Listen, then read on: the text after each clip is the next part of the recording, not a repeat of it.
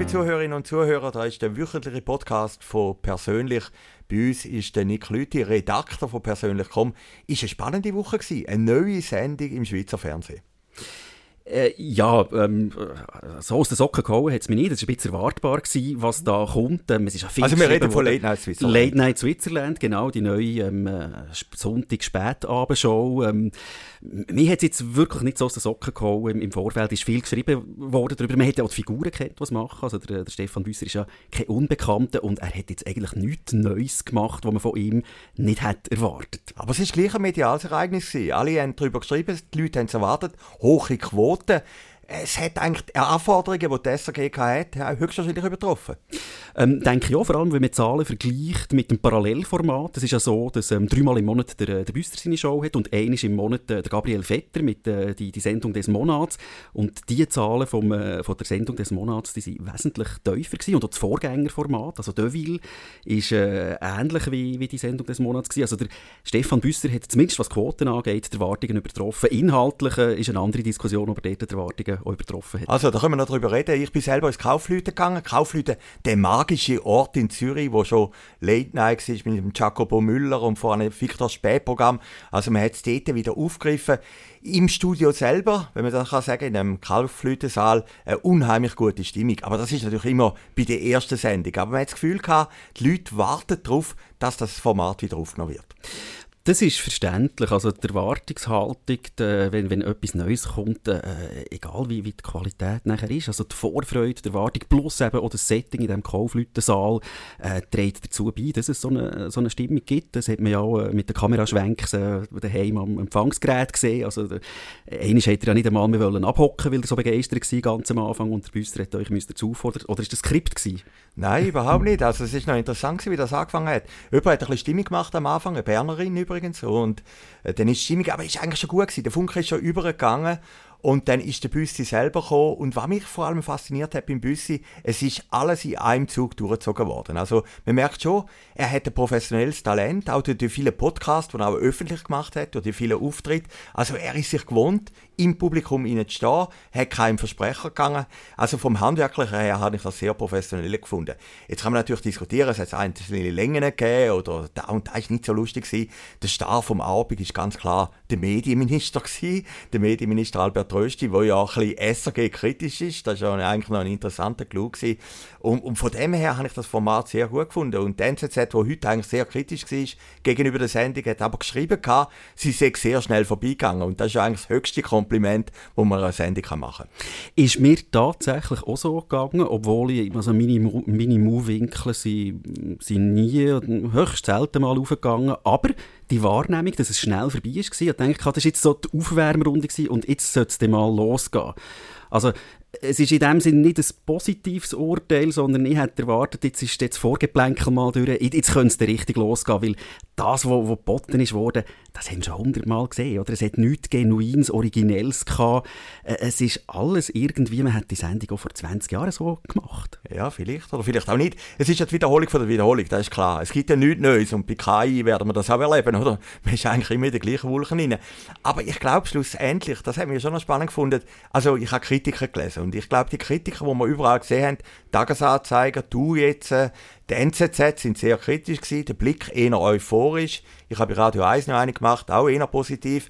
Aber am Schluss machen wir die Sendung für die, die schauen, oder? Und die, die kritisieren, sind ja eigentlich nicht das Stammpublikum.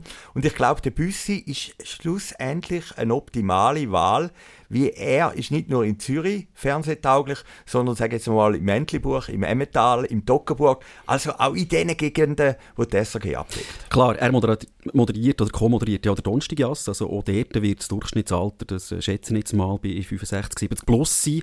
Also er ist ja tatsächlich für das Publikum, das noch lineares Fernsehen schaut und das wissen wir, das wird immer älter, also eben, das ist in, in diesem Segment rund ums Pensionsalter. Ähm, insofern, ja, äh, Auftrag erfüllt, Zahlen haben Case auch zeigt, äh, Satire polarisiert immer. Also schon rein Tatsache, dass wir jetzt hier äh, einen ganzen Podcast lang darüber reden, zeigt ja, es liefert Gesprächsstoff.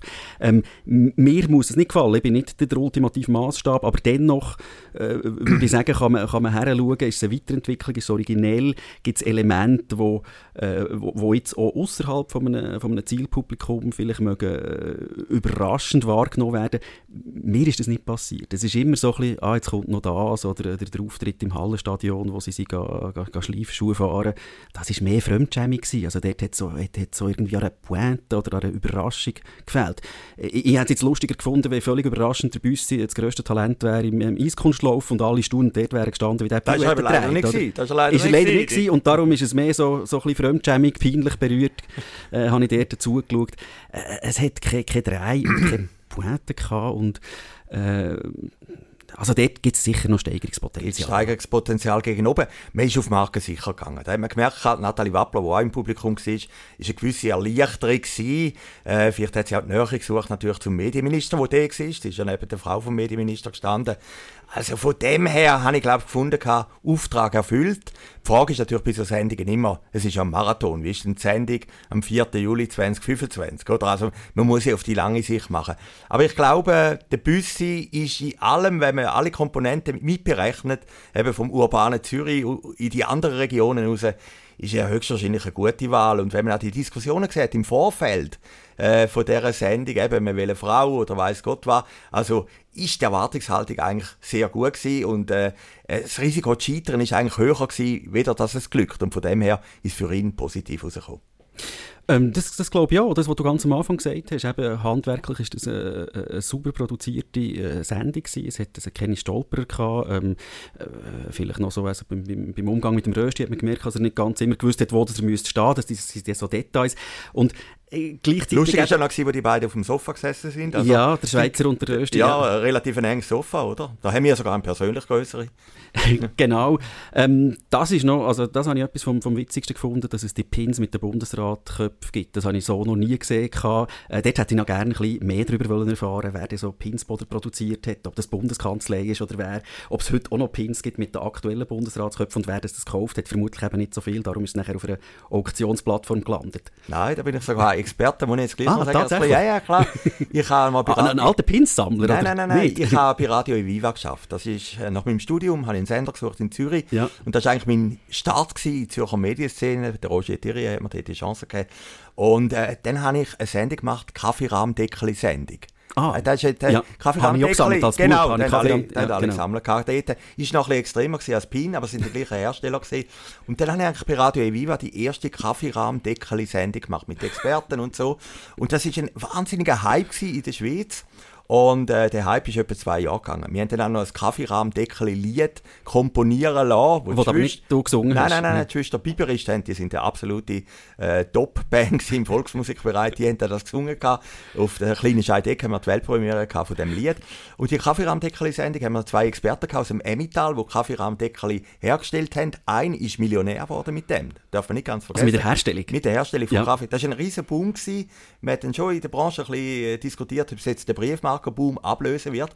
Und dann hat es, das war 1993 im Legend, kennst du sicher, im legendären Restaurant Federal auf dem Bundesplatz ja, in Bern, gegenüber vom Bundeshaus, äh, ist Premiere von der Bundesratsdeckeli, oder? Die haben dann alle Köpfe, die im Federal hängen, auf ein Kaffeerahmdeckeli tun und da hat man dann gefeiert. Und ich habe dann dort den Alexander Czepet, der legendäre Stadtpräsident, der spätere Stadtpräsident, kennengelernt, der als Gast kam, als Ehrengast, steht noch nicht im nationalen Parlament und überhaupt nicht gewesen. Und, und, und der Kaffeerahmdeckeli und eben auch der Pind, äh, Boom. Das war so ein Boom aus den 90er Jahren. Und das hat große Diskussionen gegeben. Jetzt bin ich gerade fertig mit der Rede. große Diskussionen gegeben, auch mit der Bundeskanzlei, ob man einfach Bilder könnte nehmen von Bundesräten für kommerzielle Zwecke. Und ich glaube, die Bundeskanzlei hat gesagt, das sei in Ordnung. Äh, mit dem Schweizer Kreuz sind sie ja, glaube ich, strenger. Also das da sind ja sie brutal streng, ja, ja, ja. Da haben sie das Café Federal im Zürcher Hauptbahnhof. Habe ich jetzt auch getestet die letzte Woche. Die haben leider müssen das Schweizer Kreuz oben abnehmen, oder? Und das ja. ist eine relativ teure Geschichte. Also, Klammer zurück, jetzt sind wir von genau. uns relativ weit auf das rausgekommen. Ja, ähm, was, was denkst du? Schweigst, du schweigst noch länger als der Rösti bei der Frage. Ja, genau, genau. Weil, weil, weil ich mich frage, was gibt es noch dazu zu sagen? Weil man hat gesehen, was es zu sehen gibt und äh, es ist ja auch, auch, schon viel geschrieben worden. Ähm, ich, ich finde es einfach noch spannend, ähm, die, die ganze, wie das so, so Late-Night- und Satireprogramm die Öffentlichkeit mögen bewegen. Es ist vermutlich die Format, wo am meisten darüber geschrieben wird. Also jetzt im Vorfeld hat man ja gesehen, eine, eine wahnsinnige Erwartung. Äh, es ist so ein bisschen alle können mitreden, alle haben eine Ahnung, weil natürlich Humor auch polarisiert. Wir natürlich. haben je unseren ganz individuellen Humor. Du hast vermutlich einen anderen Humor als, als ich, einen anderen Geschmack als ich. Und, und alle haben dann gleich irgendwie das Gefühl, ihr Geschmack sei der, richtige Geschmack, oder? Also man, man versucht jetzt verabsolutieren und, und, und wenn ich jetzt etwas schlechter finde, äh, haltest du entgegen. Du hast jetzt die Sendung ein bisschen besser gefunden. Ich neige in meinem, in meinem Zuschauerverhalten, ich schaue ja durchaus Fernsehen, wenn auch nicht immer linear und wenn es um Satire geht, dann schaue ich gerne über den Röstigrab in die Westschweiz und der gibt es noch Figuren wie früher Jacobo Müller, wie das Duo gibt es immer noch Vincent und Vincent, also Veillon und Güschol, die ganz einen anderen Approach haben und die mich jetzt mehr anspricht, die ich auch erwachsener finde. Der Büssi ist für mich immer noch der grosse Bub, oder der Schweizer auch. Das sind wie grosse Buben, die es so ein bisschen lustig haben auf dieser ja, Bühne. Ja, die haben ja zusammen angefangen in einem Keller, glaube ich, mit genau, Radio, genau. oder? Und haben sich dann eigentlich so entwickelt, ja. Vielleicht muss man auch noch sagen zur Ehrrettung, äh, wo du jetzt über meinen Humor. Ich bin natürlich im Publikum hineingestanden und, und im Publikum hast du, und das ist ja schon noch interessant, eine völlig andere Wahrnehmung, wieder nachher vor dem Bildschirm, oder? Also, äh, wenn du in dem Saal rein bist, sind irgendwie ein paar sind angetrunken gewesen, äh, ein bisschen Fasnachtsstimmung gewesen, und vorne hat irgendeiner moderiert, oder? Und, und dann plötzlich ist da, ja, am Bundesrat sitzt noch dort, und dann plötzlich ist da vorbei gewesen. Und im Fernsehen bist du natürlich schon direkter drauf. Es ist ganz eine andere Wahrnehmung dort, oder? Und die einzelnen Gags hast du im Publikum gar nicht so mitbekommen. Das denke ich schon. Also, ähm, eben, das, das vergisst man gerne, aber äh, es ist natürlich ein, ein Auftritt, der für das grosse, breite Publikum gemacht wird. Im Saal haben wie viele Leute? 200, 300 Leute Platz, oder? Also mit nicht dem, einmal. mit, ja, mit ja, dem ist es nicht gemacht. Also sie wollen ja äh, das grosse Publikum finden. Und eben, wenn, wenn Zuschauerzahlen stimmen, und, und das ist ja mitunter das Kriterium äh, bei SRF, und auch äh, ja, skandalfrei etwas Positives können zu vermitteln, ist für SRF ja jetzt sehr wichtig, oder, dass sie auch positive Schlagzeilen machen. Und ich denke, das Ziel ist auch erreicht. Oder? Es ist jetzt nicht ein, ein, ein Gehacke, und, und, auch wenn es inhaltliche Kritik gibt, aber also jede Schlagzeile und auch negative Schlagzeilen zu, zu, dieser, zu dieser Show sind für SRF gut, weil grundsätzlich hat es ja funktioniert.